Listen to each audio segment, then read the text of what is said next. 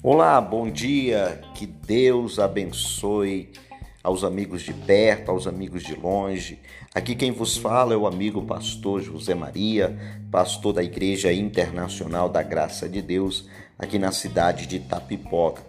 Quero abraçar a todos e deixar um recado do Espírito Santo ao seu coração, pois o Senhor Deus ele declarou em Mateus capítulo 5, versículo 4, as bem-aventuranças do Sermão do Monte.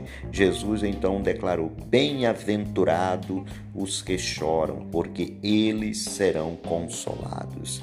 Oh, querido, não é errado você chorar. Errado é você viver chorando. Que Deus abençoe a todos, em nome de nosso Senhor e Salvador Jesus Cristo.